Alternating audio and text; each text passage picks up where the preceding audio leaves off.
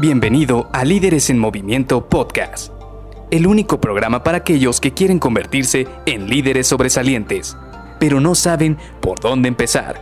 Te revelaremos los secretos mejor guardados que te ayudarán a triplicar los resultados de tu equipo. Con ustedes, su anfitrión, mentor en temas de liderazgo, CEO de Líderes en Movimiento y única persona que piensa que la pizza con piña debería ser patrimonio cultural de la humanidad, Luis García.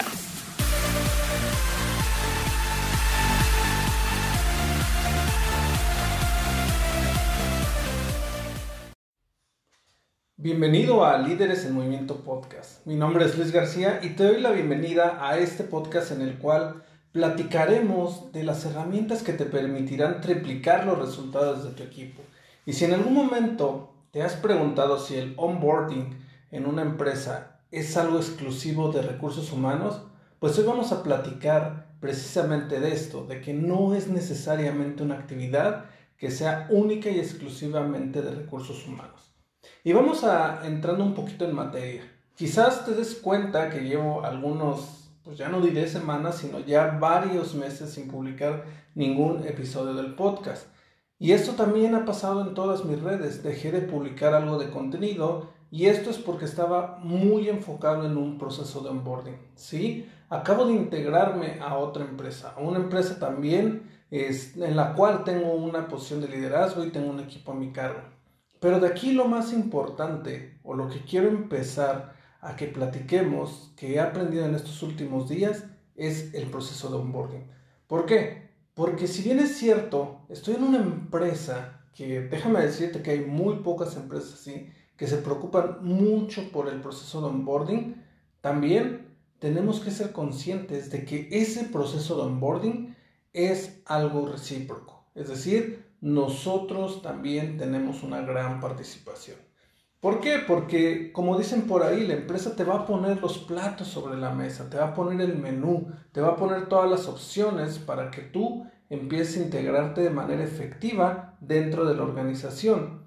Pero también tú tienes que poner de tu parte. Si no sabes qué es lo que quiere la empresa de ti, qué es lo que quiere tu líder de ti, o incluso qué es lo que quieren tus colaboradores o tus pares de ti, difícilmente vas a poder identificar qué es lo que tú tienes que hacer para integrarte de una manera efectiva a la organización. Y este es un tema muy, muy importante porque muchas veces pensamos que es responsabilidad de los demás, responsabilidad de otras personas, el que nosotros nos integremos a una organización.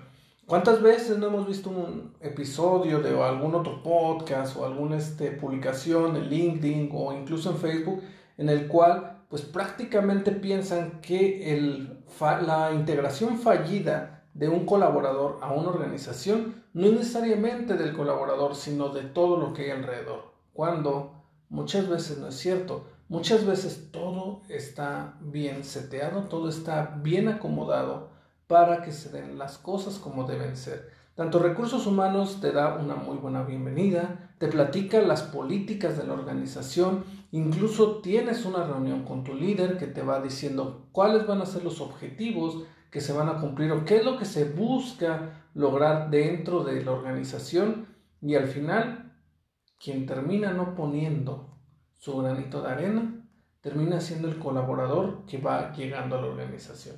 Y como te digo, no es exclusivo, puede ocurrir de todas maneras. Puede ocurrir una organización en la cual prácticamente nada más llegues, te den una libreta, te den una computadora y te digan, empieza a producir.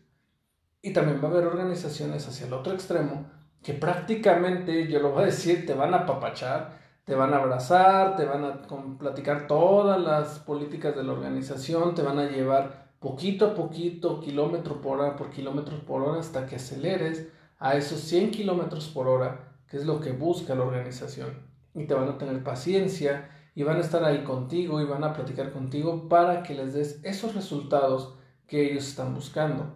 Pero como te digo, va a haber ambos polos de dentro de este mar de organizaciones va a haber ambos polos para que tú puedas integrarte de manera efectiva en una organización. Y ese es un punto muy importante. Tú tienes que ser capaz de identificar qué es lo que tienes que hacer para que tu proceso de onboarding, independientemente de si estás en una organización u otra, sea el más efectivo posible. Sea aquel que te permita integrarte de manera efectiva a la organización y puedas dar esos resultados por los cuales tú estás llegando ahí. ¿Por qué? Porque al, final del día, a quien están contratando, a quien están llevando a la organización, porque vieron algo en ti que les va a ayudar, es a ti. Y mucha de esta responsabilidad para que los resultados se den va a recaer en ti. Por eso es muy importante ambos, que te den un buen onboarding, que te den una buena bienvenida, que te digan cuál es el camino y también que tú pongas de tu lado para que ese camino se vaya recorriendo de una manera efectiva. Así que te dejo esto y Vamos a seguir el día de mañana porque este tema de onboarding es muy interesante. Ya platicamos hoy a grosso modo precisamente esto del proceso. Sin embargo, el día de mañana te voy a platicar desde mi experiencia cómo es que he llevado este proceso de onboarding y cómo va respondiendo cada una de las preguntas que te van apareciendo desde que tú llegas a la organización. Así que nos vemos el día de mañana. Bye bye.